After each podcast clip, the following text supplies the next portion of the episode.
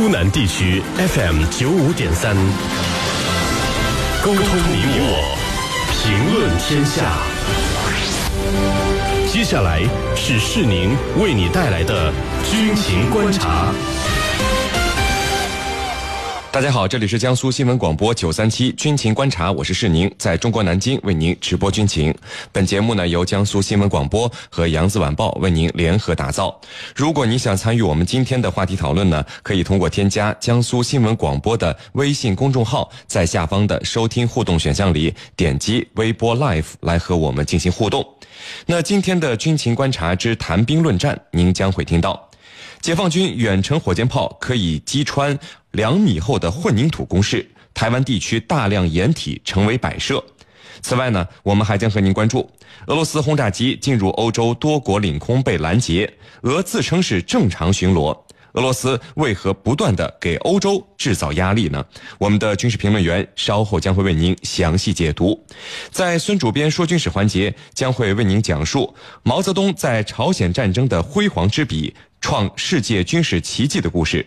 好，首先进入到今天的军情观察之谈兵论战。您接下来将会收听到的是军情观察之谈兵论战。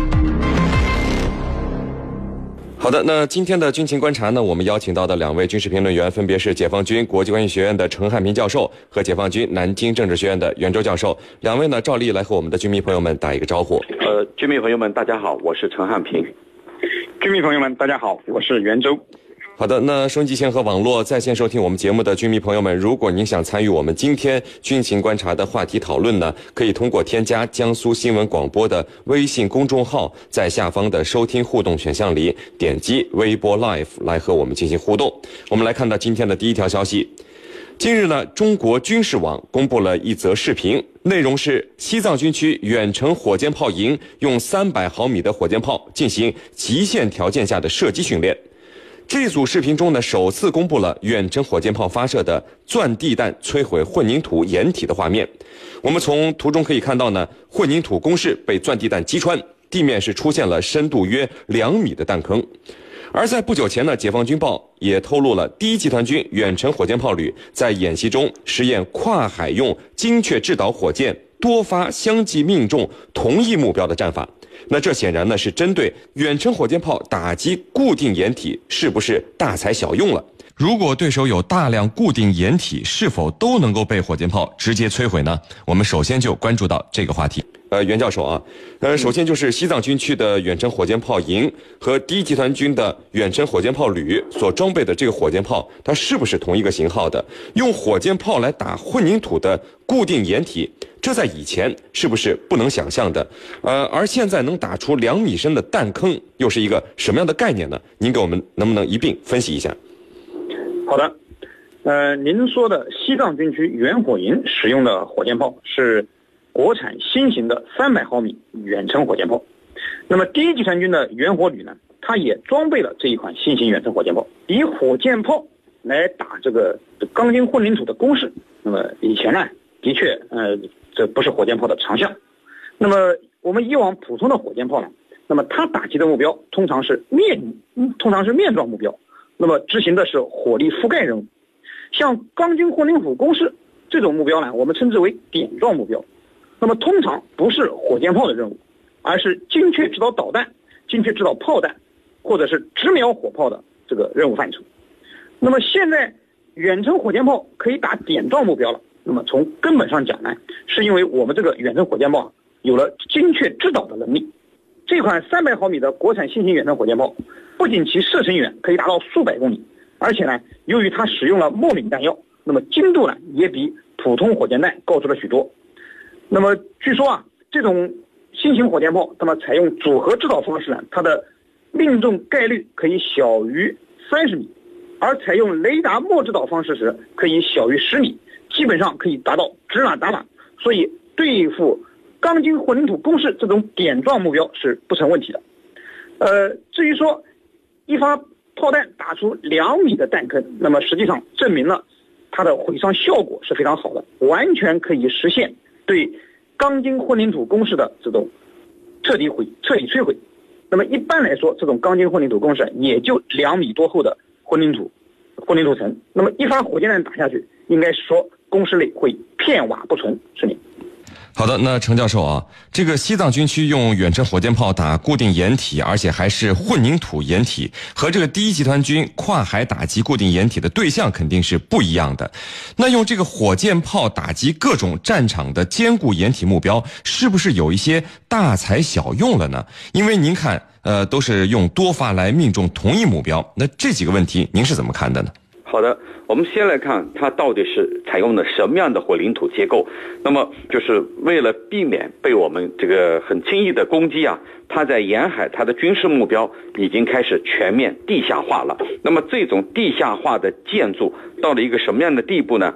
所有的坦克它都可以做到一车一洞，也就是说，一辆坦克有一个。地下掩体，那么在海滩上呢，它的坦克呢，它还有射击掩体，那么装甲车它也配有两米厚的这种混凝土的防护车库，那么炮兵还有其他的技术兵种，它都实现了实现了这种地下化和堡垒化的目标建设，也就是说，它这种地下化的建设呢，呃，已经持续了很多的年很多年了。而且呢，它的雄风二反舰导弹呢，它在构建在呃这个山体的工事当中，利用四到五米厚的山体岩石作为掩护。此外呢，它的火炮阵地还有滩头的这种机枪都实现了堡垒化。那么我们对它的打击到底算不算这个大材小用呢？我觉得不是。我们现在所采用的是叫。呃，多炮弹复合型的精确打击，也就是说，多发不同种类的重型火箭炮进行同一个目标的打击。那么这样的一种打击呢，它能够确保对这个呃堡垒或者工事的这种毁灭性的打击。那么过去我们采用的是 PHL 零三火箭炮，它能打七十公里。那么现在呢，我们对它进行的升级改造，能够。啊，射程能够达到一百四、一百五，甚至呢两百公里。也就是说，我们所采用的是这个各种不同类型的重型火炮来攻击同一个目标，这样呢就确保我们的打击的准确度和我们打击的效果能够令人满意。所以呢，我觉得不是大材小用。主持人，嗯，好的，那袁教授啊，这个你看，在这个现代战场的环境之下，像我们解放军现在的登陆部队，你看可以得到像武装直升机、舰炮火力的支援，而登陆的像两栖突击炮啊、两栖坦克等等，也都具备在水中直接射击的能力，能和敌方这个落后的主战坦克对射，都可以不落下风啊。那你看，一枚火箭弹，尤其是远程火箭弹这么贵，啊，还是制导的，一起用来打一些掩体目标。这个在经济上是不是不划算呢？而且你看，大量的掩体目标，难道我们都是优先用火箭炮来摧毁吗？还是有这些目标是有些呃选择的呢？呃，请您给我们分析一下。嗯，好的。其实刚才陈教授也说了，就是用这种火箭弹来打混凝土工事来，看起来呃大材小用，其实并不是这样啊。那么它并不是一件大材小用的事儿。呃，刚才陈教授也介绍了工事这么坚固。那么，如果我们用一般的炮弹来打，那么它的打击效果呢，一定是不是很理想。那么，成千上万发炮弹也不一定能够打中我们所需要打的攻势。呃，相反，如果我们用导弹呢，虽然说导弹的精度可以啊，可以高效的命中这个我们要打的攻势，但是这种导弹是用来打击高价值目标的，或者说我们用来打击战略目标的。啊，因为它造价非常昂贵，我们不可能用导弹来打攻势。这个攻势呢，呃，相对于战略目标，它是低价值目标。那么算上最多只能说战役目标或者是战术目标，所以用导弹来打，那么是不划算的。那么现在，那么我们有了这种远程火箭弹，那么它既虽然说比普通炮弹它的造价高多了，但是相对于导弹，那么它依然是比较便宜的。而且呢，由于用一两发这种远程火箭弹呢，就可以实现那么成千上万发炮弹的这种呃效果，所以从经济上来看，那么它还是比较划算的，那么是可以呃很好的完成它的任务的。而且呢，无论是台湾地区也好，还是中印边界也好，对方都是预设了这种坚固阵地防御的。那么阵地上众多数量的坚固工事，一旦开战，那么这些作为战役级目标的这种钢筋混凝土工事呢，必须先期予以摧毁。那么远程火炮呢，它的射程远、精度高的特点呢，使其能在战事的初期就对敌阵地进行有效的摧毁，实现防区外的打击效果，而不是像传统的这种作战模式那样，那么在远程导弹和航空兵的火力突袭之后，再使用直瞄火器对敌前沿的攻势进行摧毁。那么这样呢，我们就可以起到意想不到的这种摧毁效果。是林。嗯，好的，我们来看到网友的提问啊，有网友问，就是现在有各种的攻坚武器，导弹、火箭筒、无后坐力炮和远程火箭炮，那现在看来是不是固定的攻势存在已经没有必要了？陈教授，这有点选择矛还是选择盾的意思啊？您怎么看？就是再厉害的攻势，你看，按照刚才这位网友的说法，都能够被击毁，我们还要攻势干嘛呢？嗯，那么从军事的角度来讲啊，呃，我们认为攻势它主要是侧重于防御，那么我们不能因为呢，这个现在的精确制导导弹和火箭炮越来越先进、越来越精准，就放弃攻势攻势。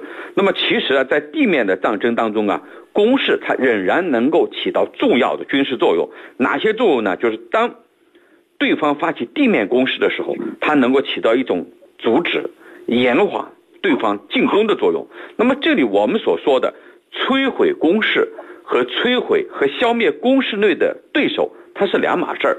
就是对方的攻势，它可能是装载的呃这个坦克或者其他的这个进攻型的武器，或者是这个防守型的武器。那么我可以把攻势摧毁，但是攻势内如果还有对方还有敌人。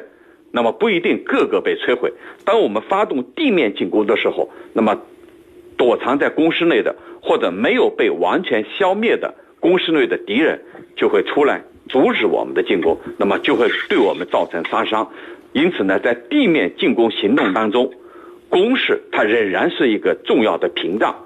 摧毁攻势和消灭攻势内的敌人。它是两码事情，这一点我们必须有一个清醒的认识。在未来的战争当中，攻势仍然会扮演着一个重要的作用，特别是在地面攻坚行动当中，攻势它起的作用是非常明显的。那么我们试想一下，如果你没有攻势，你就站在这个地面，那么对方可能很轻易的可以把你消灭掉。但是你如果站在躲在攻势里头，而且这个攻势还有深度、还有硬度、厚度的时候，那么它绝对能够发挥重要的作用。主持人。好的，那各位不要走开，接下来呢是半点广告时间。在简短的半点广告之后呢，我们将和两位军事评论员一起来和大家聊到今天军情观察之谈兵论战的另一个话题。